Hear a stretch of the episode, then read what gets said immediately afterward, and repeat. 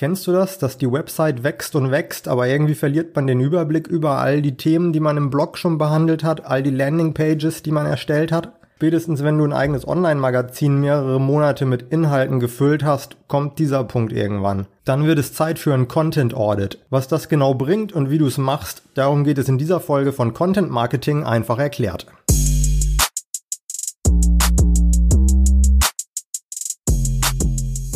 Ein Content Audit ist wie eine Inventur. Du verschaffst dir einen Überblick über alle Inhalte auf deiner Website. Bezogen auf Content Marketing ist das vor allem dann sinnvoll, wenn du einen Blog bzw. ein Online-Magazin auf deiner Website eingebunden hast. Dann entsteht ja regelmäßig neuer Content und irgendwann wird es eben zu viel. Mit dem Content Audit bekommst du einen Überblick über alle Themen, die du schon behandelt hast, welche Keywords du benutzt hast und auch, ob du deine Content Marketing Ziele erreicht hast. Das Ziel von einem Content Audit ist es, dass du Entscheidungen ableiten kannst, um dein Content Marketing weiter zu optimieren.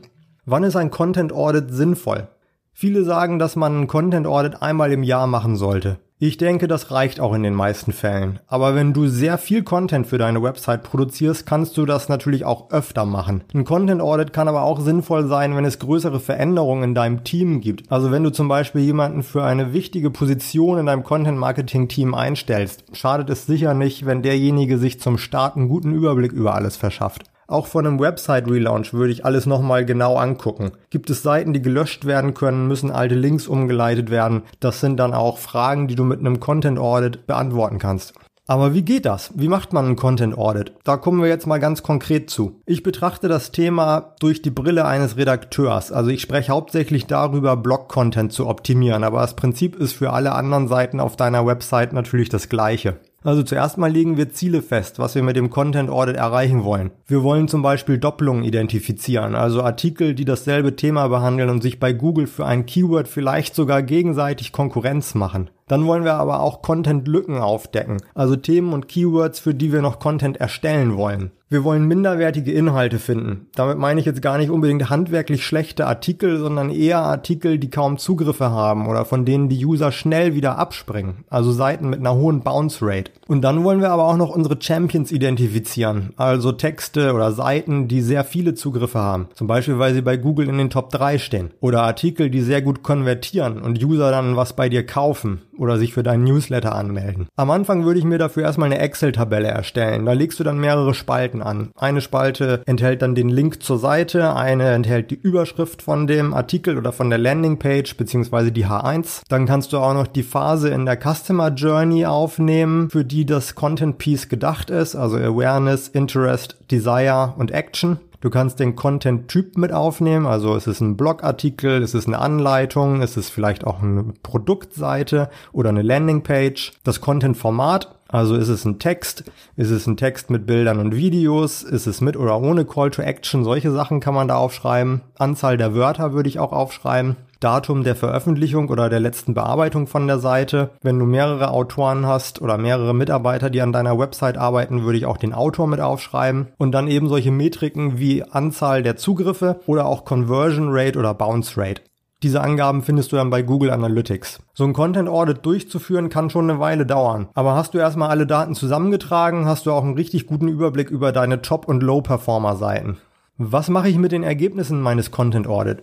Ja, wenn du all diese Daten zusammengetragen hast, kannst du eben gut erkennen, was deine besten Seiten auszeichnet und ob du die Low-Performer auf ein ähnliches Niveau heben kannst. Ein Beispiel. Du stellst fest, dass deine Top-Seiten im Durchschnitt 1000 Wörter lang sind und mindestens ein Bild und ein Video enthalten. Außerdem steht das Hauptkeyword immer am Anfang der Überschrift. Dann könntest du deine schlechten Seiten dementsprechend überarbeiten und hoffen, dass sich ihr Google-Ranking verbessert. Eine weitere Maßnahme, um das Google-Ranking zu verbessern, könnte sein, dass du auch mehr interne Verlinkungen benutzt. Also ich würde immer von alten Artikeln auf neue verlinken und umgekehrt. Das heißt, du solltest auch deine alten Artikel von Zeit zu Zeit aktualisieren und Sätze hinzufügen, um auf deine neuen Texte zu verlinken. Der Link sollte immer hinter dem entsprechenden Keyword des Zielartikels liegen. Das heißt, wenn du mit einem Artikel zum Thema Escape Room Zubehör bei Google ranken möchtest, solltest du also diese Wörter in einem anderen Artikel als Link benutzen.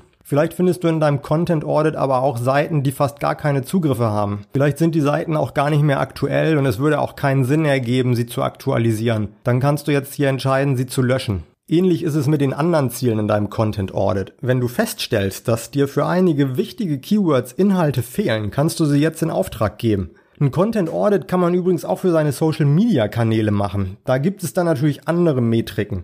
Aber es ist auf jeden Fall sinnvoll, die eigenen Social Media Aktivitäten ab und zu auf den Prüfstand zu stellen. Metriken wären dann zum Beispiel Wachstum der Fan- und Followerzahlen, Reichweite der eigenen Posts, Engagement der Fans oder Klicks auf Links. Hier kannst du dann auch rausfinden, welche Posts besonders gut funktioniert haben, zu welchen Uhrzeiten deine Follower am meisten mit deinen Inhalten interagieren und auch noch einiges mehr. Darüber geben dir die sozialen Netzwerke oft auch Statistiken im Admin-Panel an die Hand. Ein kurzes Fazit. Ein Content Audit ist nicht nur was für große Unternehmen. Jeder Online-Anbieter profitiert davon, seine Content-Marketing-Aktivitäten ab und zu zu überprüfen. Mit den Erkenntnissen kannst du deine Inhalte optimieren und deine Content-Marketing-Strategie feinjustieren. Ich hoffe, du konntest hier ein bisschen was mitnehmen und wir hören uns morgen wieder. Bis bald!